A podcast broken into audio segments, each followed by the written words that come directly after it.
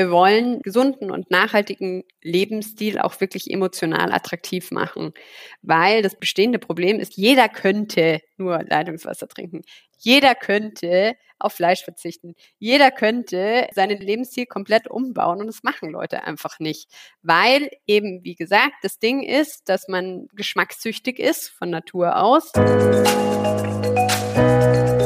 Circa 2,5 Liter Wasser verlieren wir Menschen täglich über die Haut und durch Ausscheidungen. Klar ist also, dass wir diese Menge auch wieder zu uns nehmen müssen. Fast ein Liter Wasser nehmen wir automatisch über die Nahrungszufuhr wieder auf. Weitere mindestens ein bis zwei Liter Wasser sollten wir als Erwachsene am Tag trinken.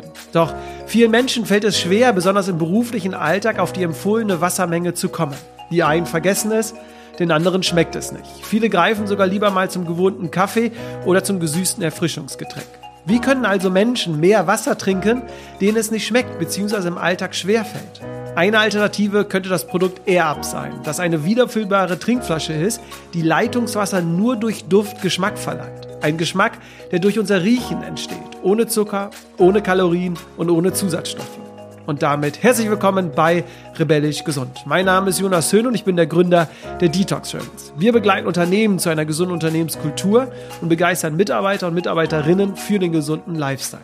Zu Gast ist heute die AirUp Co-Gründerin Lena Jüngst. Das Münchner Startup wurde nicht nur von Jung von Matt zuletzt als die stärkste deutsche Startup-Marke eingestuft, sondern erhielt in den letzten drei Jahren bereits über 50 Millionen Euro Investment. Unter anderem von den Investoren Frank Thelen und Ralf Dümmel, die besonders durch die TV-Sendung Die Höhle der Löwen bekannt geworden sind. Im Gespräch mit Lena erfährst du, warum AirUp den Getränkemarkt bzw. das Trinken erfolgreich revolutioniert, wie genau das mit dem retronasalen Riechen funktioniert, das AirUp so besonders macht, warum Geschmack für uns Menschen so wichtig ist, wieso AirUp nicht nur Zucker und Kalorien einspart, sondern auch CO2, warum AirUp besonders für Diabetiker und Allergiker interessant ist, warum auch Kinder von AirUp profitieren könnten, wie allgemein Produkte unsere Gewohnheiten im Alltag sinnvoll ändern könnten, ohne negative Konsequenzen für Mensch und Umwelt, welche zukünftigen Entwicklungen es im Food-Bereich geben könnte und vieles mehr. Da wir uns immer ganzheitlich in unserem Podcast mit Themen auseinandersetzen, hat sich Lena in diesem Gespräch auch kritischen Fragen gestellt, die wir von euch im Vorfeld zugeschickt bekommen hatten. Ich bin sehr gespannt, ob AirUp auch für euch eine attraktive Alternative im Alltag sein kann. Viel Spaß mit dieser Folge.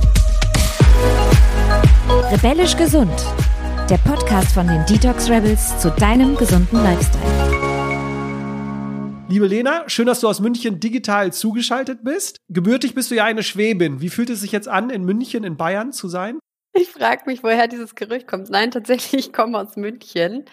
Ich weiß aber nicht, ob ich beleidigt sein soll, weil Leute mir einen schwäbischen Akzent nachsagen. Aber nee, ich komme tatsächlich aus München und habe aber in Schwäbisch Gmünd studiert. Und ich glaube, daher kommt dieser Glaube, dass ich aus dem Schwabenländle bin. Daher kommt es, genau. Ich hatte gesehen, dass du dort studiert hast, deswegen dachte ich, äh, dass du dort auch aufgewachsen bist. Wie kommt's aus München raus ins Schwäbelande? Was hat dich da hingezogen?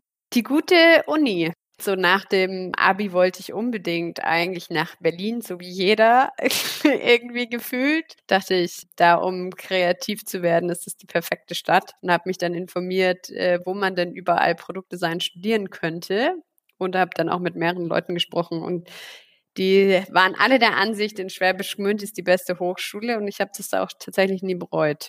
Aber jetzt bist du ja wieder zurück in München, in Bayern. Was hat dir am meisten gefehlt?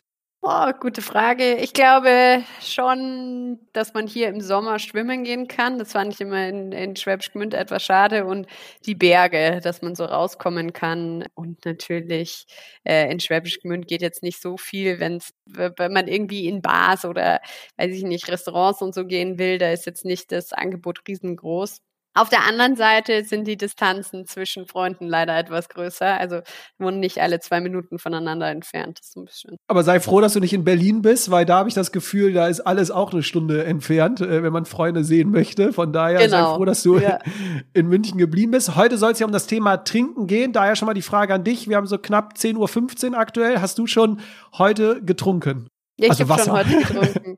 Natürlich Wasser, aber auch einen Kaffee mit Mandelmilch und habe festgestellt, dass ich Mandelmilch nicht wahnsinnig lecker finde, muss ich sagen.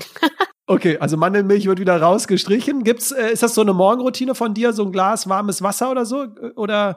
Nee, ich habe relativ wenig Routinen, muss ich sagen. Ich habe, äh, mich fragen da oft Leute danach. Ich habe mir eine Zeit lang angewöhnt, seit dem Homeoffice, dass ich zu meinem sehr schönen französischen Bäcker ums Eck gehe und mir ein Croissant und einen Kaffee gönne. Das mache ich jetzt gerade auch nicht mehr, einfach weil ich jetzt umgezogen bin, meine Küche größer ist und meine Küche mich nicht mehr so nervt. Sehr schön. Ja, heute soll es um das Thema äh, Trinken gehen. Ich persönlich muss ehrlich schon mal hier an die Zuhörerinnen und Zuhörer das auch sagen. Ich habe kein Problem, genug zu trinken. Also ich trinke, glaube ich, jeden Tag so über zwei Liter Wasser. Empfohlen, Lena, wären ja so knapp 1,5 bis 2,5 Liter. Natürlich auch abhängig davon, ist man Frau, Mann, hat man viel Sport gemacht oder nicht. Viele Menschen haben aber ja ein Problem damit, im Alltag genug Wasser zu trinken. Ich habe eine Studie von der TK rausgesucht, da wurde angegeben, dass 40 Prozent der Frauen zu wenig im Alltag trinken, 30 Prozent der Männer trinken zu wenig. Kannst du uns kurz nur sagen, Lena, du beschäftigst dich ja damit anscheinend alltäglich. Was passiert, wenn wir zu wenig Wasser trinken? Warum ist es sinnvoll, viel Wasser zu trinken? Naja, beeinflusst natürlich irgendwie deine Aktivität. Also wenn man zu wenig trinkt, dann fühlt man sich oft schlapp. Das hat aber auch bedingt andere Krankheiten und weiß ich nicht. Also man kann zum Beispiel, wenn man zu wenig trinkt, ist es ja auch langfristig schlecht. Da bekommt man dann Nierensteine oder ähnliches. Hatte mein Papa, das ist sehr schmerzhaft. Insgesamt, aber ich glaube, wie sich zu wenig Trinken im Alltag auswirkt, ist tatsächlich, dass man sehr schlapp wird und einfach nicht so aktiv ist wie wenn jemand sehr viel Wasser am Tag trinkt. Genau, da sagst du was. Ich habe aber noch eine Zahl, die das äh, unterstützt, was du eben meintest mit äh, Schlappgefühl. Wenn, ich war selbst überrascht, als ich es gelesen habe, wenn wir schon allein zwei bis vier Prozent Flüssigkeitsverlust haben, verringert sich die geistige und körperliche Leistungsfähigkeit um bis zu 20 Prozent. Also anscheinend ist es wissenschaftlich nachgewiesen und ich glaube, wir Menschen wissen auch alle, warum es wichtig ist, im Alltag viel Wasser zu trinken. Aber anscheinend ist für viele Menschen das ein Problem aufgrund des Geschmacks. Eine Studie hat mir verraten, 70 Prozent der Menschen wählen ihr Getränk nach dem Geschmack. Daher verwundert es mich jetzt auch nicht, dass Menschen zu Softdrinks greifen, die ja viel Geschmack haben. Jeder vierte unter 40 Jahren trinkt fast täglich Softdrinks. Und genau hier seid ihr ja eine Lösung mit AirUp, äh, Lena, denn ihr möchtet ja Menschen wieder auf den Geschmack bringen, Wasser zu trinken und das alles ohne negativen Folgen. Magst du uns mal kurz erzählen, was ist AirUp, was verbirgt sich dahinter, was ist euer Produkt? Ja, gerne. AirUp ist eine wiederbefüllbare Trinkflasche, die Wasser nur über Duft aromatisiert. Das ist also bestehend aus einer einer Trinkflasche und zugehörigen Duftpots. Diese Duftpots werden oben aufgesteckt und aromatisieren das Wasser, indem, wenn man die, aus dieser Trinkflasche trinkt, beziehungsweise an dem Mundstück saugt, dann saugt man Wasser und Luft an. Und diese Luft zirkuliert durch diesen kleinen Ring durch, reichert sich mit Aromen an, die gelangen dann mit dem Wasser in den Mund und von dort aus steigen die Aromen auf zu den Riechrezeptoren, retronasal heißt das, also durch den Rachenraum, hoch zu den Riechrezeptoren werden dort als Geschmack wahrgenommen und dann einfach ausgeatmet. All das, was man trinkt, ist das Wasser. Es findet zwar ein ganz minimaler Stoffübergang statt von diesem Aroma. Der ist allerdings so minimal, dass er überhaupt keine Auswirkungen auf den Körper hat. Also zum Beispiel können bei uns Allergiker, die auf bestimmte Geschmacksrichtungen oder auf bestimmtes Obst oder so allergisch reagieren, normalerweise ohne Bedenken diese Frucht als Geschmack mit unserem System genießen. Du hattest ja angesprochen, dieses retronasale Riechen, als ich das zum ersten Mal gelesen habe. Also ich habe zum ersten Mal gelesen und dachte, oh Gott, was ist das? magst du da mal kurz in die Tiefe gehen? Was passiert da in unserem Gehirn? Also wieso kann es sein, dass wir nur etwas riechen, aber denken, wir haben es jetzt gegessen oder geschmeckt quasi? Ja, gerne. Also dieses retronasale Riechen ist etwas, was jeder von uns kennt, weil das der natürliche Vorgang ist, der stattfindet, wenn wir etwas essen oder trinken. Also eigentlich besagt retronasales Riechen nur, dass wir einen Großteil unserer Geschmackswahrnehmung über die Nase wahrnehmen und nicht, wie wir oftmals glauben, dass ganz viel einfach nur über die Zunge geschieht. Also das ist quasi unsere Geschmackswahrnehmung ist eine Sinneszusammensetzung. Was viele nicht wissen eben, ist dass ein Großteil eben über Duft definiert wird, aber auch, wie wir diesen Duft in dem Prozess wahrnehmen. Weil oft denkt man, wenn man an Riechen denkt, man hat eine Geruchsquelle unter der Nase und während man zum Beispiel jetzt in eine Orange beißt, ist es sehr, sehr bildhaft, dass man einfach diese Orange auch unter der Nase riecht. Stimmt bis zu einem gewissen Grad, aber dieser Duft hat keine Auswirkung auf unsere Geschmackswahrnehmung, beziehungsweise nur sehr, sehr, sehr minimal. Was passiert, wenn wir in eine Orange beißen oder wenn wir etwas trinken oder irgendwas anderes essen, dann werden Aromen während dem Kauen, während dem Trinken freigesetzt, die durch den Rachenraum eben retronasal zu den Riechrezeptoren aufsteigen und dort 80 Prozent unserer Geschmackswahrnehmung auslösen. Nur die Grundgeschmacksrichtungen, also süß, sauer, salzig, bitter und Umami. Umami bedeutet herzhaft, schmecken wir auf der Zunge, alles andere findet in der Nase statt. Und dann ganz kleiner Teil wird auch über Temperatur, Konsistenz, Farbwahrnehmung und so weiter getriggert, aber der ist eher unbedeutend, sagen wir mal so, um wirklich Geschmackswahrnehmung zu verändern. Und das habt ihr euch quasi ja angeeignet und äh, simuliert das jetzt quasi, das, was du jetzt beschrieben hast. Das heißt, wir gaukeln unserem Gehirn vor, dass wir da irgendwas schmecken, obwohl wir es ja eigentlich nur riechen. Also wir trinken Wasser ohne Zucker, ohne Kalorien, ohne Zusatzstoffe, denken aber, wir haben eine Apfelschorle getrunken. Genau. Also der Gedanke war, also als Tim und ich diese, dieses Produkt entworfen haben, waren wir sehr fasziniert davon, wie unsere Sinneswahrnehmungen zusammenhängen und wie man sie eventuell beeinflussen könnte für einen guten Zweck. Weil das Problem, was wir herausgefunden haben in unserer Bachelorarbeit, ist, dass wir Menschen evolutionsbedingt süchtig nach gutem Geschmack sind. Deswegen ist auch anscheinend, äh, führt es dazu, dass 60 Prozent der Menschen anscheinend ihr, Gesch 70 Prozent oder 70 Prozent, sorry, 70 Prozent der, der Menschen ihr, ihr Getränk nach Geschmack aussuchen, nicht, nicht ungewöhnlich, weil früher unsere Geschmackswahrnehmung uns eigentlich darauf hingewiesen hat, was gut für uns war und was nicht gut für uns ist. Und dementsprechend alles, was gut geschmeckt hat, kam einher mit ähm, wichtigen, überlebenswichtigen Energiequellen. Allerdings, also unsere, unser Geschmackssystem funktioniert nach wie vor so, aber unsere Umwelt hat sich verändert. Also all das, was gut schmeckt, bedeutet nicht mehr, dass es überlebenswichtig für uns ist. Eigentlich darüber hinaus bedeutet das oft, dass es sogar ungesund für uns ist.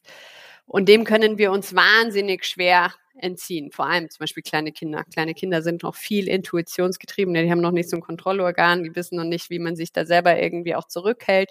Die sind extrem zuckersüchtig. Zum Beispiel einen Kleinen auf ist einfach, ist ganz normal so. So funktioniert quasi unser, unser System. Und wir dachten uns, okay, wir haben uns eben dann diese, diese Geschmackswahrnehmung angeguckt, rausgefunden eben, dass unser Geschmack so zu einem Großteil über Duft definiert wird. Und wir haben uns gedacht, ah, wahrscheinlich hat Duft eine, eine deutlich geringere Auswirkung auf den Körper. Was wäre, wenn man über Duft quasi Geschmack simulieren könnte, der Leute dazu bringt, etwas zu trinken oder zu, zu, zu essen, äh, man aber auf diese ganzen ungesunden Zusatzstoffe verzichten könnte. Und da über diesen Gedanken haben wir dann erste Prototypen gebaut und der Trick dabei war dann, dass wir eben auch noch über dieses retronasale Riechen gelesen hatten und äh, festgestellt haben, dass, dass wir dieses retronasale Riechen quasi in unser System einbauen müssen, damit es wirklich funktioniert. Total spannend, was du da erzählst. Wie kann ich mir das jetzt vorstellen? Was ist jetzt in so einem Duftpot so alles drin? Also was für Inhaltsstoffe sind das? Sind das eher natürliche Aromen, die irgendwie aus den äh, Pflanzen oder aus dem Obst irgendwie gewinnt oder sind es eher künstliche, die ja dazu? Also wie äh, setzt sich das so zusammen, diese, dieser Duft? Es sind natürliche Aromen. Also kann sein, dass wir in Zukunft nicht immer natürliche Aromen verwenden können, wenn wir jetzt zum Beispiel irgendwie Geschmacksrichtungen machen wollen, wie, ich weiß ich nicht, Schokobon oder so. Aber wenn wir jetzt natürliche Früchte in unserem Portfolio haben, dann bedeutet es, dass wir natürliche Aromen verwenden. Also all unsere Aromen werden aus Extrakten von Pflanzen hergestellt.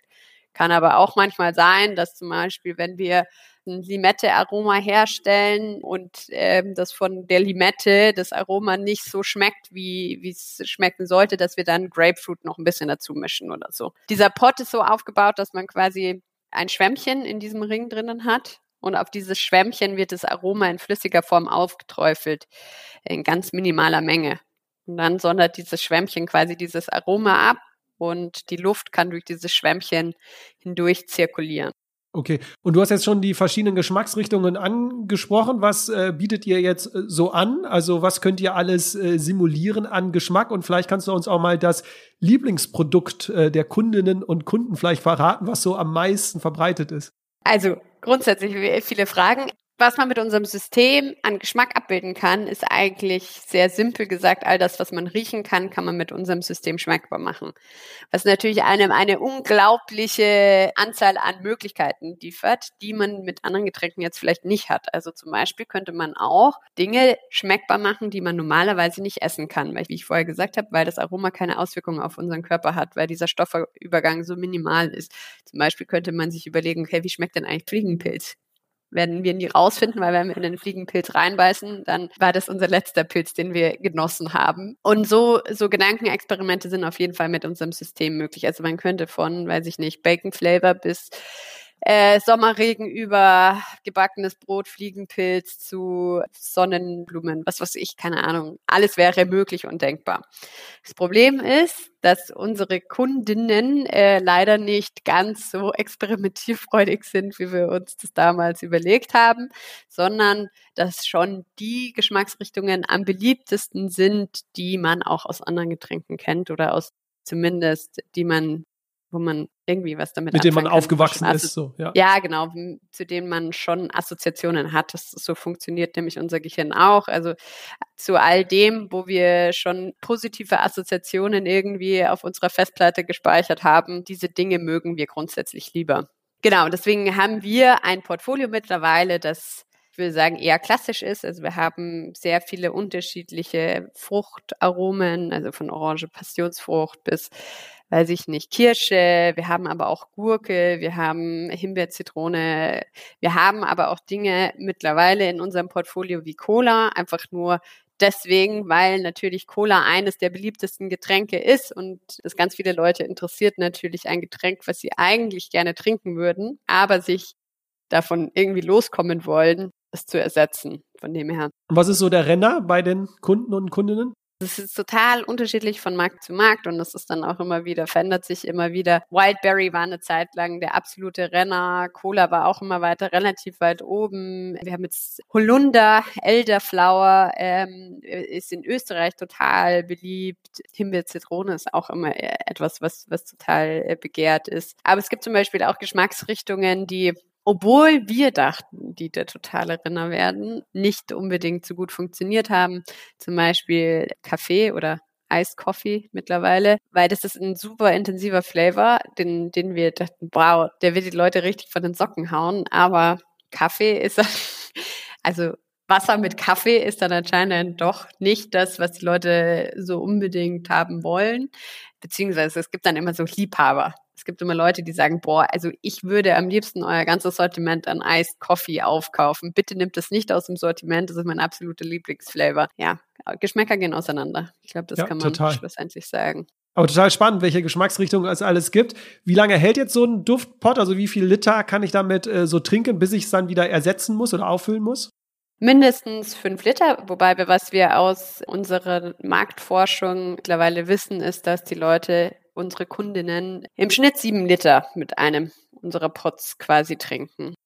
Okay, das ist ja schon äh, ausgiebig. Mich würde es jetzt total interessieren, ihr habt ja quasi, davon sprecht ihr ja auch, den Getränkemarkt revolutioniert. Ne? Also ihr seid quasi auch so kleine Rebellen, die jetzt den Getränkemarkt dort bisschen aufmischen. Wie haben denn so große Getränkehersteller eigentlich auf euer Produkt äh, reagiert? Also hast du da irgendwas wahrgenommen oder äh, haben die sich gar nicht bei euch gemeldet?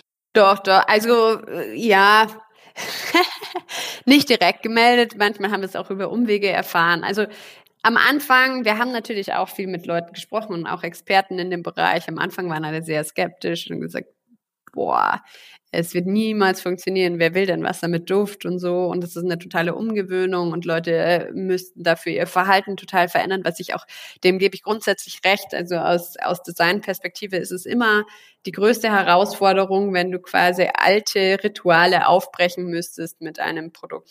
Allerdings, wenn das Produkt so einen Mehrwert hat, dass man bereit ist, seine alten Gewohnheiten aufzugeben, dann hat es ein großes Potenzial. Und ich glaube schon, dass das bei uns der Fall ist. Also, dass man von seinen alten Trinkgewohnheiten quasi abkommt, aber weil man eben da den großen Mehrwert als Konsument draus zieht.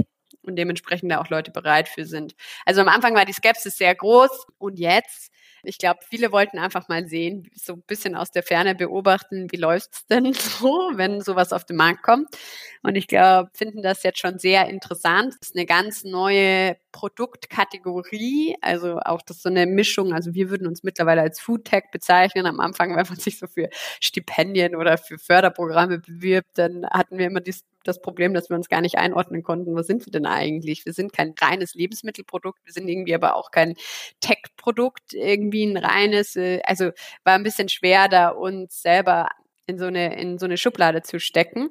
Allerdings diese Kombination aus einem technischen Produkt, aus einem physischen Produkt und in Kombination mit dem ganzen Lebensmittelbereich sehr interessant, weil du quasi eine sehr schöne Lifestyle-Marke über dieses physische Produkt aufbauen kannst und gleichzeitig aber die Recurring Revenues quasi, also die immer wiederkehrenden Umsätze, die man aus dem Lebensmittelbereich kennt, quasi hast. Und das macht es für Investoren sehr spannend und aber auch für natürlich für andere Getränkeunternehmen, die uns schon beobachten. Das merken wir auf jeden Fall. Also wir, wir wissen, dass wir in diversen Strategiepräsentationen ähm, auftauchen von äh, vielen, vielen Getränkeunternehmen.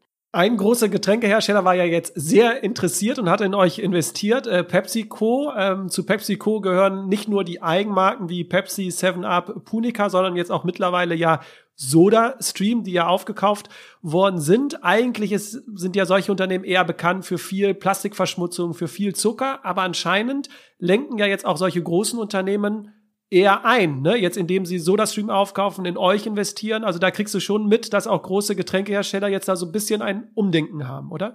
Ja, auf jeden Fall. Also als wir in die Situation kamen, als Pepsi bei uns angeklopft hat und so mal grundsätzlich Interesse geäußert hat, bei uns zu investieren standen wir natürlich auch vor einer Entscheidung, die für uns gar nicht so leicht war zu beantworten, weil wir einerseits natürlich mit unserem Produkt eigentlich genau den Kampf quasi, sage ich mal, gegen diese Getränkeunternehmen, gegen diese klassischen Softdrinks äh, und so weiter angesagt haben.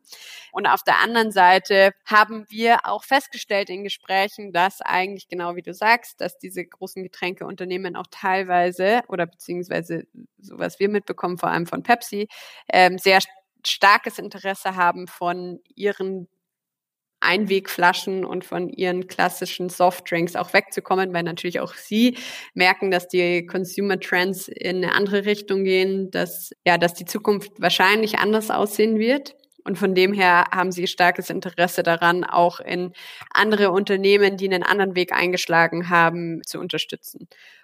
Und als wir gemerkt haben, okay, die Visionen sind eigentlich, äh, wir wollen dasselbe, wir wollen in dieselbe Richtung, haben wir das nochmal von einer anderen Perspektive aus betrachtet. Und da muss man natürlich dazu sagen, dass man als Startup auch irgendwann ja feststellt, wenn man die Idee groß machen will, braucht man auch viel finanzielle Unterstützung und die bekommst du halt nicht von ne, vielen kleinen Investoren, sondern äh, da musst du irgendwann dich mit auch einem großen Konzern zusammentun oder großen Investoren zusammentun. Und deswegen haben wir dann uns für Pepsi entschieden und ich glaube, es war auf jeden Fall eine gute Entscheidung. Du hast jetzt ein Thema angesprochen, das Thema Nachhaltigkeit, denn ihr als AirUp seid ja nicht nur angetreten, um Zuckerkonsum zu reduzieren, beziehungsweise Menschen dazu zu inspirieren oder zu bringen, mehr Wasser zu trinken, sondern ihr möchtet auch CO2 und Plastik einsparen. Magst du mal kurz erklären, wie euch das gelingt oder wie sich die Zuhörerinnen und Zuhörer das jetzt vorstellen kann, wie AirUp dazu beiträgt, dass CO2 eingespart wird und auch Plastik? Ja, also grundsätzlich muss man sagen, wir, als wir dieses Produkt entworfen haben, es ging uns schon, ich sag mal, in erster Linie darum, das ganze Thema Zucker äh, anzugehen und das ganze Thema ungesunde Geschmacksverstärker und Zusätze und so weiter zu reduzieren oder zu beseitigen. Als wir dann aber das Produkt entwickelt haben, haben wir auch ein Potenzial gesehen, einen positiven Impact im Bereich Nachhaltigkeit zu haben, weil wir unsere Pots so effizient gestalten konnten, dass man eben, wenn man damit andere Getränke mit Geschmack ersetzt, deutlich an, an Plastik einsparen kann, weil unser Pot sehr klein ist, also sehr wenig Plastik im Vergleich zu den Getränken, die normalerweise im Supermarkt verkauft werden, äh, verbraucht, weil ein Pot mindestens fünf Liter äh, Wasser aromatisiert bedeutet, es wären mindestens fünf PT Flaschen oder fünf Einwegflaschen äh, aus dem Supermarkt. Und dementsprechend bietet das ein großes Reduktionspotenzial. Und auf der anderen Seite ist unser Pot extrem klein und leicht. Das heißt auch, dass eigentlich das Verrückte, was wir geschafft haben, ist, dass den Geschmack quasi von dem Wasser trennt, von der Flüssigkeit. Und damit haben wir natürlich einen bedeutenden logistischen Vorteil auch, weil wir diese Flüssigkeit nicht von A nach B transportieren müssen. Und das schafft auch ein logistisches Potenzial. Okay, ich verstehe. Also wenn wir PET-Flaschen sozusagen durch jetzt Air-Up ersetzen, dass wir dann weniger Plastik wegschmeißen. Ähm, du hast jetzt die Logistik noch angesprochen, aber aus welchem Material ist jetzt eure Flasche? Die ist ja essentiell, weil ohne die Flasche geht es jetzt nicht. Und auch die Pots. Kannst du das nochmal kurz nochmal äh, festhalten für die Zuhörerinnen und Zuhörer, ja. dass die sich was darunter vorstellen können? Unsere Flasche wird aus Tritan gefertigt. Das ist ein sehr hochwertiger Kunststoff, sehr langlebig und natürlich ohne Weichmacher und so weiter. Das war uns wichtig, dass wir ein BPA-freies Material haben. Also, dass sich unsere Konsumenten keine Sorgen um ihre Gesundheit machen müssen. Die Pots werden aus PP äh, hergestellt, beziehungsweise aus PET. Das hört sich ja jetzt erstmal, Lena, alles fantastisch an, was du so erzählt hast. Also Menschen dazu zu bringen, weniger Softdrinks zu trinken, egal mit welchem Ernährungsexperten du sprichst. Softdrinks ist so die große Gefahr äh, wegen äh, Zucker und so. Das heißt, damit seid ihr ja wirklich äh, gut unterwegs. Ihr wollt aber auch äh, für Nachhaltigkeit äh, stehen. Und ich glaube, die Umsatzentwicklung, die ganzen Investments, eure ganze Entwicklung geben euch ja auch recht, dass es ja gut ankommt, also dass die Menschen das mögen und das auch äh, kaufen. Trotzdem möchten wir uns jetzt auch mal kurz in dieser Podcast-Folge kritisch mit diesem Produkt auseinandersetzen, denn wir haben einige Fragen vorab von unserer Community bekommen, die wir jetzt gerne hier reinbringen wollen. Aber auch beim Recherchieren sind uns einige Punkte aufgefallen, die wir jetzt einfach mal mit dir diskutieren möchten, ganz offen und äh, bin gespannt, was du antwortest. Die erste Frage, die wir bekommen haben, war, was ist denn jetzt der Unterschied von euch zu Wasserherstellern im Supermarkt, die mit Geschmack, also es gibt ja paar Marken, die bieten dann Wasser mit bisschen Apfelgeschmack an, mit bisschen Zitrone. Was ist denn da jetzt der, der große Unterschied, wenn man euch jetzt miteinander vergleichen würde? Der große Unterschied ist, dass man mit unserem Produkt eigentlich nichts zu sich nimmt, außer das pure Wasser. Und bei den anderen Produkten, also bei diesen Near Water Produkten natürlich den, den, das Aroma plus Zucker auch im Normalfall schluckt. Also auch wenn man denkt, dass diese Produkte kein, also super gesund sind, stimmt es nicht ganz. Also man sieht meistens hinten drauf, ich weiß nicht, sind meistens so sieben Gramm Zucker pro äh, 100 Milliliter. Das sind fast zwei Teelöffel Zucker pro 100 Milliliter, hat natürlich auch eine Auswirkung. Unter anderem kamen diese Nearwater-Produkte irgendwann mal super in Verruf, weil ich glaube, da auch Aspartan oder irgendwas, irgendein krebserregender Stoff drinnen war, ähm, weswegen die mal ganz grandios durch den Stiftung Warentest gefallen sind. Ich glaube nicht, dass das heute noch unbedingt der Fall ist. Allerdings wie gesagt, also auch diese Produkte haben viele Zusatzstoffe, auf die man mit unserem Produkt verzichten kann. Genau, weil bei euch sind ja das pure Wasser nur, man äh, trinkt keine Inhaltsstoffe. Du hattest es eben schon, glaube ich, ganz am Anfang am Podcast erwähnt, aber ich würde es nochmal gerne auf den Punkt äh, bringen. Gibt es irgendwelche negativen Folgen, die jetzt in uns entstehen könnten, weil wir ja unser Geschmack ja was vorgaukeln? Also ne, ich trinke Geschmack, aber eigentlich habe ich ja gar keinen Geschmack. Also gibt es da irgendwie negative Folgen für unser Riechsystem, für unser Geschmackssystem oder könnt ihr da völlig frei sagen, nee, der Duft, äh, das ist ein ganz normaler Duft, da passiert eigentlich gar nichts? Nee, also er hat keine negativen Folgen. Das ist genauso wie wenn man an der Bäckerei vorbeiläuft und den, den Duft von frisch gebackenem Brot quasi riechen würde. Also ähnlich ist das von der Auswirkung. Also hat de facto keine Auswirkung auf den Körper. Was viele denken, ist, dass quasi der Geruch oder der Geschmackssinn, das wurde oft und viel auch den ganzen Diätgetränken quasi nachgesagt, dass die ähm, einen Prozess im Körper auslösen, dass man dann so Heißhungerattacken bekommen würde nach einer Diät Cola oder nach einer Diät Limonade, äh, dann danach eine Packung Schokokeks ist, so ungefähr platt ausgedrückt, weil der Körper so auf Zucker Aufnahme eigentlich getriggert wird. Allerdings hat man dann über viele Studien, und das ist was, was ich ehrlich gesagt bis vor kurzem auch, also anders von ausgegangen bin, hat man rausgefunden, dass dieser Effekt nicht auftritt, sondern dass das so ein Mythos ist, der irgendwann entstanden ist, der nicht stimmt, wissenschaftlich nicht belegbar war bisher. Und deswegen auch dieser Effekt tritt bei unserem Produkt nicht auf. Also auch wenn man jetzt Cola-Duft quasi mit unserem Produkt trinken würde, dann bekommt man danach auch keine Heißhungerattacken oder sonstiges. Okay, das war schon so ein bisschen ist der Anschluss an die nächste Frage, weil die Gefahr könnte ja sein, dass wenn wir uns zu sehr an die Geschmäcke irgendwie anpassen, also eigentlich gar kein normales Wasser mehr trinken oder schmecken, sondern immer einen Geschmack im Mund haben, dass wir dann eigentlich gar keine Lust mehr auf ein normales Wasser haben, wenn wir irgendwo unterwegs sind, sondern immer diesen Geschmack brauchen. Aber da sagst du ja, da kommt gar nicht so eine Sucht, so eine Abhängigkeit, äh, taucht gar nicht auf. Nee, also man muss ja auch dazu sagen, das Geschmackserlebnis mit Air-Up ist nicht mit einem normalen Getränk zu vergleichen. Also wir werden niemals eine Cola oder eine Limonade ähm, ersetzen können, weil eben diese 20 Prozent, die ja über die Zunge wahrgenommen werden, äh, mit unserem Produkt wegfallen. Von dem her ist der Abhängigkeitsfaktor, der eigentlich normalerweise eben vor allem über die Zucker, Zusatzstoffe und so weiter getriggert wird, der ist nicht vorhanden. Du machst eigentlich eine schöne Brücke zu all meinen Fragen, äh, Lena. Von daher, äh, du hast es jetzt angesprochen. 20 Prozent könnt ihr ja nicht simulieren, quasi Geschmack. Also das heißt, die, gerade die Süße, die können wir ja nur über unsere Zunge schmecken. Das heißt, wie du es schon gesagt hast, ihr könnt einfach nicht den Geschmack eines Softdrinks, die ja viel mit Zucker arbeiten, gar nicht ersetzen. Eine sehr kritische Frage jetzt. Könnte jetzt es nicht sein, du hast es ja eben angesprochen, dass ihr versucht ja was zu ersetzen und deswegen ja auch nachhaltiger seid. Kann es jetzt aber sein, weil ihr ja den Geschmack nicht ersetzen könnt, dass jetzt so richtig die Hardcore-Fans von Softdrinks eure Produkt gar nicht sozusagen kaufen, weil ihr ja nicht an den Geschmack rankommt und dann sagt, nee, ich bleib lieber bei meinen Softdrinks und dann eher ihr kein Ersatzprodukt seid, sondern eher ein Lifestyle-Ergänzungsprodukt und damit halt sozusagen den Konsum eigentlich nur mehr ankurbelt und wir eigentlich mehr Müll verursachen, weil es ein Ergänzungsprodukt und kein Ersatzprodukt ist. Verstehst du meinen Gedankengang? Also ich hatte diese Frage, ja, als ich das so gelesen habe. Es sind nicht keine Gedankenprozesse, die wir uns, die haben wir uns schon vor fünf Jahren gewidmet, diesen, diesen Gedanken. Grundsätzlich, es ist, wie du richtig sagst, wir werden, das war mal ursprünglich der Gedanke, so ein bisschen ein medizinisches Produkt draus zu machen, um das ein bisschen wie das Nikotinpflaster von dem Produkt wegzukommen. Wir sind aber kein Suchtersatzprodukt.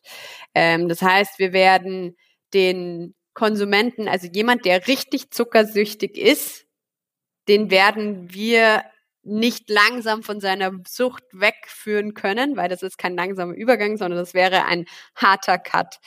Allerdings ist unser Erlebnis so spannend, das, was wir offerieren quasi, was wir dem Konsumenten, die, der Konsumentin quasi anbieten können, ist, dass das Wasser Trinken an sich einfach deutlich mehr Spaß macht, weil es ein gewisses Geschmackserlebnis ist. Ist zwar, wie gesagt, nicht zu vergleichen, allerdings auch dieses am Strohhalm Trinken. Das kann ich den Zuhörern und Zuhörern sagen. Ich habe es ja ausprobiert. Es äh, blubbert so. Also es ist ein ganz anderes äh, Trinkgefühl, als wenn man es aus einer Flasche äh, trinkt. Von daher kann ich dieses Event-Erlebnis äh, kann ich hiermit äh, bestätigen. Auf jeden Fall, ja. Genau. Also dieses dass man irgendwie, man hatte, ganz viele haben halt das Produkt dann irgendwie neben sich am Schreibtisch stehen, saugen immer mal wieder an der Trinkflasche und so. Man trinkt auf jeden Fall, und das ist der große Mehrwert, man trinkt deutlich mehr Wasser. Ob man jetzt quasi diesen, diesen harten Cut direkt hinlegen kann, wenn man davor fünf Liter Cola am Tag getrunken hat, wissen wir nicht. Das ist auch extrem von Person zu Person abhängig. Es gibt Leute, die auch von einem Tag auf den anderen äh, zum Rauchen aufhören, obwohl sie zwei Schachteln davor am Tag getrunken, äh, nicht getrunken, sondern geraucht haben. Und genauso ist diese Frage, steht im Raum, wenn man quasi von Hardcore Softdrinks auf äh, ab umsteigt, wie schnell das einem gelingt. Aber wir bekommen viele Kundenrückmeldungen und wir bekommen auch ganz viele Nachrichten von Leuten, die gesagt haben, sie haben davor super viel Softdrinks getrunken oder super viel Apfelschorle jeden Tag und sind davon überhaupt nicht losgekommen und seitdem er ab bei ihnen irgendwie äh, auf dem Schreibtisch steht oder ich weiß nicht wo äh, vorhanden ist, konnten sie komplett auf Wasser umsteigen. Wie gesagt, wir versuchen uns ja nur äh, ganzheitlich mit eurem Produkt auseinanderzusetzen und auch die Fragen der Community hier mit einzufließen. Wir haben eine Frage bekommen, die hat äh, uns gefragt und gesagt, kann man nicht einfach Wasser mit Zitronenscheiben, Orangenscheiben sozusagen selbst machen? Braucht man jetzt quasi ein anderes Produkt und kann man sich nicht einfach selbst eine Wasserkaraffe und dann Zitronenscheiben reinlegen, Gurkenscheiben? Weil die Fragen oder die Kritik bekommt ihr ja wahrscheinlich an der einen oder anderen Stelle schon öfters. Was ist so da deine Antwort oder wie seht ihr das? Naja, also grundsätzlich ist es so, klar kann man das machen. Jetzt muss man sich mal überlegen, wie viele machen das dann. Also jeder könnte sich jeden Tag sein Wasser mit Zitronenscheiben und ich weiß nicht was alles anreichen. Wird halt irgendwie nicht so oft gemacht und wird vor allem nicht dann gemacht, wenn man unterwegs ist, weil es meistens irgendwie ein Aufwand ist, ist ein bisschen eine Sauerei, wenn dann die Früchte irgendwo in der Flasche gammeln. Ist wie mit einem Smoothie eigentlich, ne? Äh, Smoothie kann auch jeder zu Hause machen, aber viele genau, machen es dann doch man ja halt ne? dann doch irgendwie nicht so, gell? Das kauft man sich dann doch auch wieder im Supermarkt. Und dann muss man dazu sagen, dass jetzt zum Beispiel ein Pfirsich, wenn man den in Schnitze schneiden würde und ins Wasser packt, kaum Geschmack abgibt. Also es gibt so ein paar Früchte, die einfach nicht dasselbe äh, Geschmackserlebnis bieten können wie er ab, weil das halt eine andere Art des Aromatransports äh, ist, weil ähm, ja es funktioniert anders und Pfirsich hat im Wasser nicht so einen starken Geschmack, wie wenn man es eben als Aroma per Duft wahrnimmt. Äh, also das ist äh, die andere Seite davon. Und ich glaube, ein ganz entscheidender Punkt ist bei unserem Produkt, und das ist so ein bisschen der Kerngedanke, wir wollen gesunden und nachhaltigen Lebensstil auch wirklich emotional attraktiv machen. Weil das bestehende Problem ist, jeder könnte nur Leitungswasser trinken. Jeder könnte auf Fleisch verzichten. Jeder könnte seinen Lebensstil komplett umbauen und das machen Leute einfach nicht. Weil eben, wie gesagt, das Ding ist, dass man geschmackssüchtig ist von Natur aus weil wir Menschen, und da schließe ich mich mit ein, von Natur aus faul sind. Wir gehen einfach nicht gerne die extra Meile, wenn wir darauf verzichten können. Wir sind immer darum bemüht, möglichst viel Energie einzusparen. Und dementsprechend sind halt, ist dieser Lebensstil noch nicht so, äh, hat sich noch nicht so durchgesetzt, obwohl jeder wüsste, es wäre das Vernünftigste. Und deswegen glaube ich, daran, dass wir als Unternehmer, Unternehmerinnen oder als, äh, als Gesellschaft einfach Lösungen auf den Markt bringen müssen, die einen, diesen Lebenswandel irgendwie triggern, inspirieren, ohne dass die Leute dabei auf Convenience und auf die schönen Dinge im Leben verzichten müssen hast jetzt eigentlich äh, schön gesagt. Ich habe noch eine Frage und dann hast du es mit dem heißen Stuhl auch geschafft, Lena. Und dann habe ich noch ein paar andere äh, Fragen zu eurer Zielgruppe. Eine Frage habe ich noch und die passt jetzt vielleicht zu dem, was du gesagt hast. Denn du hast ja gesagt, wir Menschen, wir wissen relativ viel, wir müssen es dann nur im Alltag irgendwie ändern oder es einfach machen. In einer Studie von dieser TK, also von der Techniker Krankenkasse, stand auch drin, dass ganz viele Menschen zu wenig trinken, weil sie oft Stress haben. Also knapp 50 Prozent der Befragten und Befragtinnen gaben an, dass wenn sie gestresst sind, sie vergessen zu trinken. Und jetzt ist so meine Frage so an dich, vielleicht ist es aber auch eine generell allgemeine Frage an unsere Gesellschaft. Hilft es jetzt, wenn wir Geschmack haben, also ne, ob wir jetzt Geschmack haben oder nicht, die Menschen vergessen einfach zu trinken, wenn sie Stress haben. Also sollten wir da nicht irgendwie helfen, Menschen irgendwie dazu befähigen, selbst in Stresssituationen auch daran zu denken, zu trinken? Da wollte ich einfach mal mit dir so ein bisschen drüber diskutieren, ob das Problem nicht woanders liegt als jetzt im Geschmack oder im fehlenden Geschmack. Es ist auch immer eine Frage, also ich merke das ja selber bei mir. Also, was hat man normalerweise im Arbeitsalltag auf dem Tisch stehen? Hat man ein Glas Wasser. Ein Glas Wasser hat sich relativ schnell ausgetrunken. Manche haben noch eine Wasserkaraffe. Aber ich glaube, allein das Aufstehen, in, weiß ich nicht, in die Küche zu gehen, sein Getränk aufzufüllen, wieder sich hinzusetzen, das sind Situationen oder das sind Dinge, die man vermeidet, wenn man total unter Zeitdruck ist. Das heißt, allein, dass man eine größere Wasserflasche hat, die man nicht so oft auffüllen muss, hilft. Dann zusätzlich, ich glaube, dieses Ding, sich zu dran erinnern zu müssen, Wasser zu trinken, ist, glaube ich, das, das ursprüngliche Problem. Und da ist Geschmack ein Trigger. Also ich glaube, wenn man jetzt irgendwie einen Kaffee, ähm, einen, eine Limo irgendwie auf dem Tisch stehen hat, dann hat man auch emotional, da muss man vielleicht sich nicht dazu überwinden, sondern sieht es und denkt sich, ah, da habe ich jetzt Lust drauf. Und dann trinke ich jetzt einen Schluck. Und ich glaube, diese Kombination aus vielleicht Convenience, weil man eben nicht sich eine Zitronenscheibe schneiden muss, äh, man nicht ständig sich ein neues Getränk, also sein Getränk auffüllen muss, trotzdem aber ein Geschmackserlebnis hat, das macht, glaube ich, eher ab so gut wenn es darum geht, sich also mehr Wasser am Tag zu trinken. Und deswegen ist es nicht nur geschmacksabhängig, nein, sondern es ist auch situationsabhängig. Ähm, und ich glaube, es geht auch ganz viel darum, wo hat man, wie kann man, da sind wir zum Beispiel noch nicht so gut. Leute nehmen jetzt unser Produkt nicht so viel schon mit auf den Weg oder sind nicht immer nur, haben ihre Trinkflasche irgendwie umhängen, weil bis jetzt haben wir dafür noch keine Lösung gefunden. Aber es geht natürlich auch darum, da immer da zu sein mit dem Produkt, wo die Leute auch wirklich dann Wasser trinken sollten, wollen. Da bin ich mal äh, gespannt. Also das ist jetzt schon mal die gute Nachricht. Du hast es äh, geschafft, Lena. Der heiße Stuhl ist äh, vorüber. Vielen Dank, dass du dich überhaupt diesen kritischen Fragen auseinandergesetzt hast und da auch Rede und Antwort gestanden hast. Ähm, da bin ich mal sehr gespannt, weil eure Flasche sieht ja auch sehr stylisch aus. Also ne, äh, die guckt man sich ja auch gerne an. Ich meine, du bist Produktdesignerin, von daher äh, da schon mal Kompliment. Äh, good Job äh, gemacht. Das heißt, und ich weiß, auf vielen Messen kann ich das sehen bei einem anderen Wasserhersteller. Da gibt es diese Kurdel, wo man dann so Wasserflaschen dranhängen kann. Deswegen, ich bin mal gespannt, was ihr demnächst vielleicht auf den Markt äh, bringt. Können wir uns vielleicht im Anschluss drüber unterhalten. Ich habe noch paar Fragen zu eurer Zielgruppe. Du hast es, glaube ich, eingangs kurz erwähnt. Ihr wärt ja eigentlich perfekt für Allergiker und Diabetiker, oder nicht? Weil ihr ja quasi Geschmack liefert, ohne Zucker, ohne sozusagen, dass jemand sich Gedanken machen muss und kann, oh Gott, darf ich das überhaupt trinken? Ja, sind wir, sind wir auch. Wir werden auch von vielen Leuten, die irgendwie aus irgendeinem Grund auch krankheitsbedingt an so einem Produkt Interesse haben, gekauft. Ähm, das waren wir auch von Anfang an. Lustigerweise haben wir das am Anfang sehr viel stärker wahrgenommen, weil diese Leute natürlich sehr aktiv auf Alternativlösungssuche sind ähm, und dementsprechend die ersten waren, die von uns erfahren haben, weil die dann irgendwie, weil sie nicht öfter nach Getränken ohne Zucker oder so gegoogelt haben, ohne dass irgendjemand darauf aufmerksam machen musste und haben uns schon ganz früh auch angeschrieben und gesagt, das wäre so cool, wenn das klappen würde. Sie warten sehnsüchtig nach irgendwas, was ihnen ein bisschen mehr Aufregung im Alltag gibt Genau, aber sie eben nicht Säure oder ähnliches konsumieren müssen, was sie ja eben nicht können.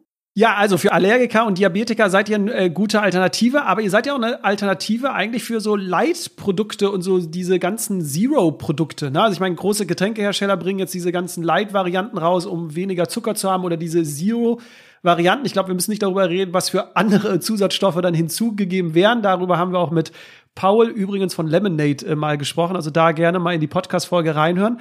Aber da seht ihr ja auch so auf dem Markt, oder? Also auch für diese ganzen Light-Varianten werdet ihr ja das die perfekte Alternative.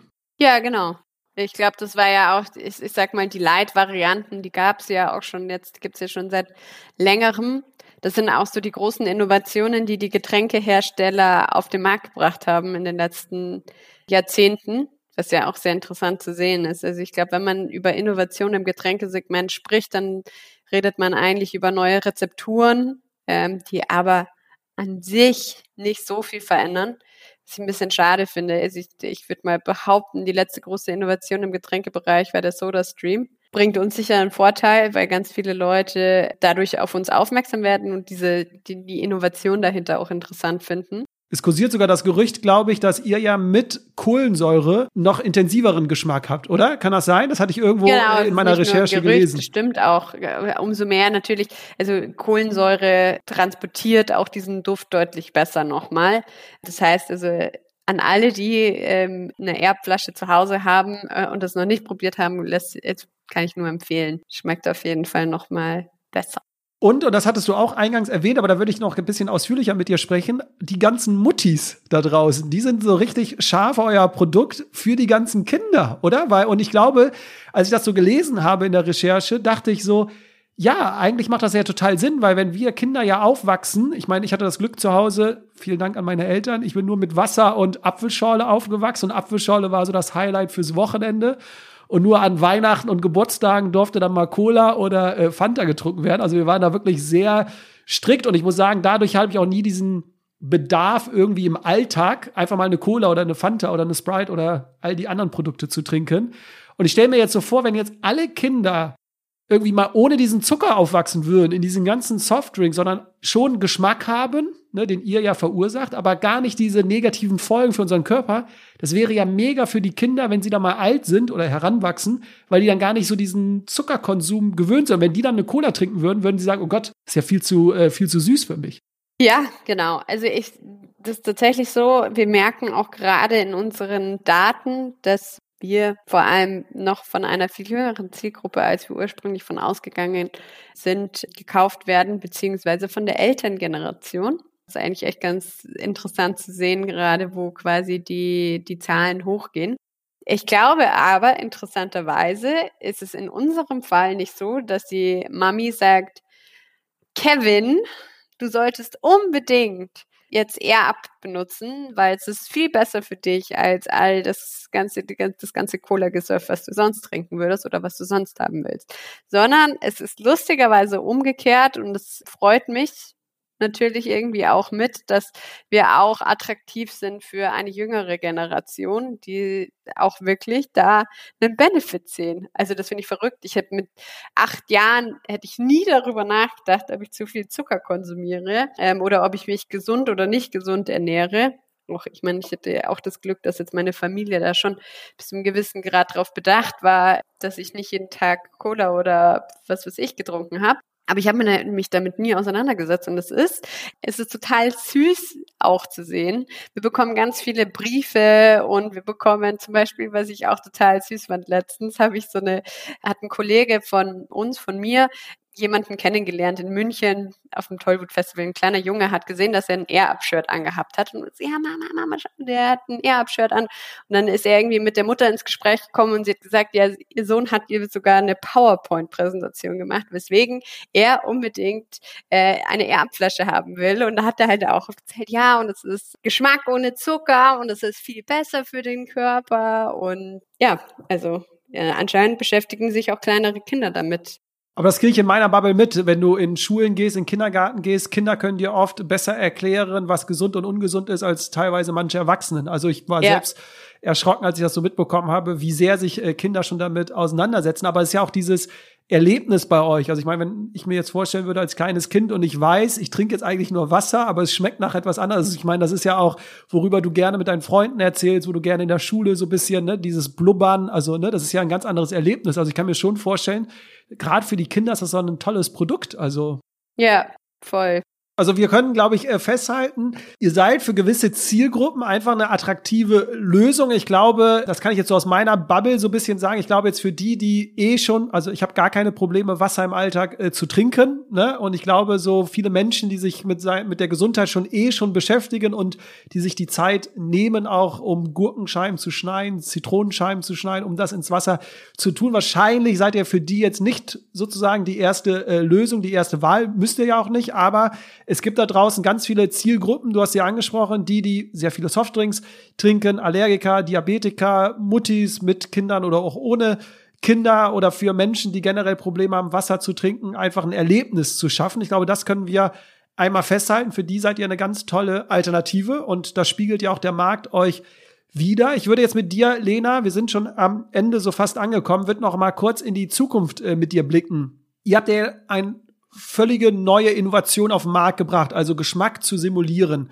Glaubst du, dass das noch mehr Einzug hält? Nicht nur beim Trinken, sondern vielleicht auch, ich weiß gar nicht, ob es möglich ist, beim Schmecken quasi. Also, dass wir versuchen, ne, wir essen etwas, aber eigentlich haben wir einen ganz anderen Geschmack. Also, da wollte ich dich mal fragen, du bist ja voll drin in der Food Bubble. Was kriegst du da so mit an Trends? Ist das vielleicht ein Trend, der aufkommt oder?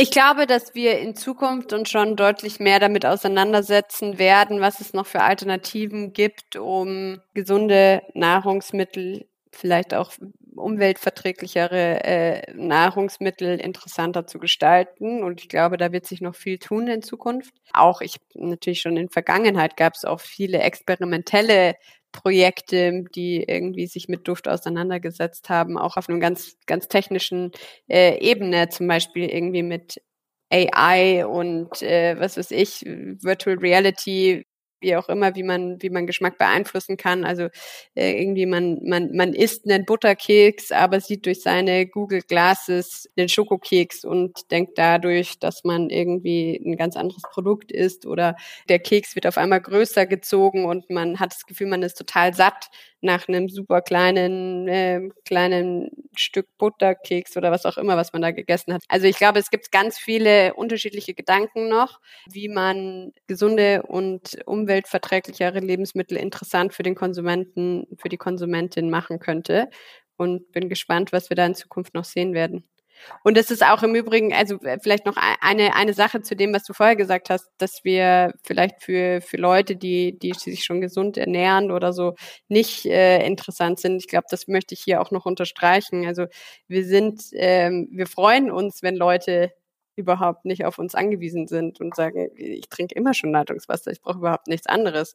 Ich glaube, das kann man, kann man nur unterstützen und da haben wir auch überhaupt nicht den Anspruch, irgendwie, wie gesagt, das Zusatzprodukt zu sein, was, was die Leute am Schluss gar nicht brauchen, sondern. Ihr wollt helfen. Genau.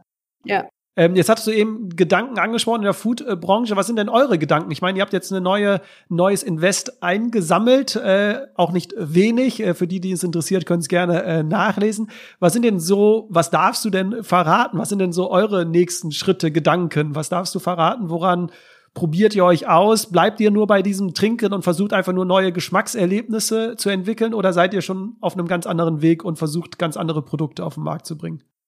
Ja, also wir sind natürlich, wir werden auch in Zukunft unser Produktportfolio ausweiten und Produkte rund um das Original entwickeln. Wir werden nicht ein Unternehmen bleiben, das ein Produkt auf den Markt gebracht hat und immer dabei bleiben wird, sondern wir wollen natürlich auch uns darüber hinaus weiterentwickeln.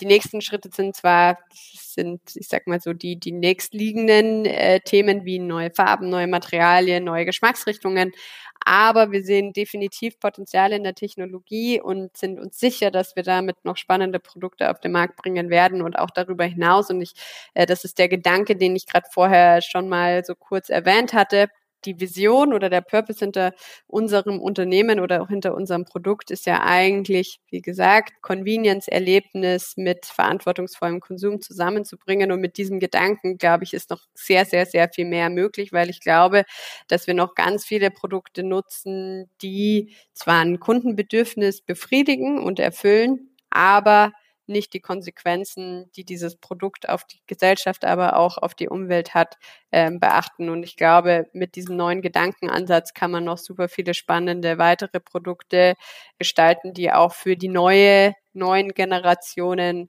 potenziell sehr interessant sein könnten sprichst du mir aus der Seele, weil ich finde, das ist ja auch unser Motto, so wir versuchen ja Gesundheit irgendwie emotional aufzuladen, dass es Spaß machen kann und dass es ein Erlebnis ist und nicht so dieses erhobene Zeigefinger, du musst jetzt was trinken, jetzt auf, ne, auf Trinken bezogen, auf das Leitungswasser, sondern wirklich da Erlebnisse zu schaffen, dass du immer wieder gerne dazu greifst und voll überzeugt bist und nicht so denkst, oh Gott, jetzt muss ich wieder das und das machen, sondern ich darf jetzt wieder eher ab zum Beispiel trinken. Ne? Meine abschließende Frage, Lena, die stellen wir eigentlich in jedem Podcast, ist eine ganz simple Frage, denn unser Motto bei den Detox Rebels ist, wir müssen nicht immer mehr machen, sondern vielleicht einfach nur etwas anderes machen. Würde eigentlich auch ganz gut auf euch herpassen. Was würdest du dir jetzt wünschen, ähm, was wir Menschen in der Zukunft anders machen in Bezug auf Trinken? Wenn du einen Wunsch frei hättest, was würdest du dir wünschen, was die Gesellschaft, was die Menschen, vielleicht auch Unternehmen anders machen sollten? Ja, ich glaube, was ich mir am Schluss wünschen würde, ist, dass die Leute viel mehr Leitungswasser trinken. Ich glaube, was wir vor allem in Deutschland, ich verstehe das ehrlich gesagt überhaupt nicht, weswegen müssen wir uns Wasser aus Frankreich herschiffen lassen? Äh, warum müssen wir, weiß ich nicht, Fidschi-Wasser, was weiß ich, trinken. Wir haben hervorragendes Leitungswasser hier, ähm, haben das absolute Privileg auch in der Perspektive, super gutes, natürliches Leitungswasser äh, zu trinken und tun es nicht. Also ich würde mir wünschen, dass wir weniger abgepacktes Wasser kaufen. Sehr schön, finde ich eigentlich auch ganz gut. Ich bin auch äh, komplett umgestiegen, seitdem ich äh, ausgezogen bin. Damals mit den Eltern hatten wir immer die Glasflaschen im Keller, aber jetzt äh, Kirschquelle. ich weiß nicht, was hatten wir für eine Quelle? Ich weiß es gar nicht mehr, aber ja, äh, seitdem äh, SodaStream, das darf ich auch hier offen sagen, ein Kunde von uns ist, also äh, wir dürfen sehr viel für die Mitarbeiter und Mitarbeiterinnen machen, habe ich natürlich jetzt auch einen SodaStream zu Hause und benutze sehr es äh, sehr regelmäßig und das kann ich wirklich an dieser Stelle auch nur wärmsten empfehlen, ohne dass ich irgendwie Geld dafür bekomme. Aber wir haben ja heute über Air abgesprochen, meines Erachtens ein ganz tolles ähm, Produkt, was eine attraktive Alternative sein kann, nicht muss, sondern für jeden mal ja, möglich ist, mal auszuprobieren. Ihr seid mit AirUp, ihr seid auf allen möglichen Social Media Kanälen aktiv, natürlich besonders auf äh, Instagram, aber ihr habt ja sogar einen YouTube-Channel und und und. Ihr habt auch eine Homepage, wo man wahrscheinlich mal draufgehen könnte und sich einfach mal was ausprobieren könnte. Ihr habt verschiedene Geschmacksrichtungen, du hast es angesprochen, ihr habt äh, dort äh, Starter. Äh, Packages, die man sich sozusagen mal nach Hause liefern lassen kann und einfach mal ausprobieren kann. Wer mehr über dich, Lena, wissen möchte oder mehr über das Startup erfahren möchte, du bist auf LinkedIn äh, sehr aktiv. Das heißt, ich glaube, da können die einen oder anderen dich auf jeden Fall mal kontaktieren oder dir folgen. Lena Jüngst, dann werdet ihr sehr viel mehr über diese Erfolgsstory erfahren. Äh, denn ich finde schon äh, beachtlich, was ihr in so den letzten drei Jahren eigentlich so alles bewirkt habt. Also von daher schon mal von mir, äh, ja, sehr großen Respekt. Vielen Dank, das freut mich sehr zu hören. Lena, vielen Dank, hat mir echt viel Spaß gemacht ähm, und ich hoffe, dass wir uns echt da im Bereich Trinken weiterentwickeln und äh, für dich, liebe Zuhörerinnen, lieber Zuhörer, egal wo du bist, noch einen schönen Tag, bleib gesund und bis bald. Macht's gut. Tschüss.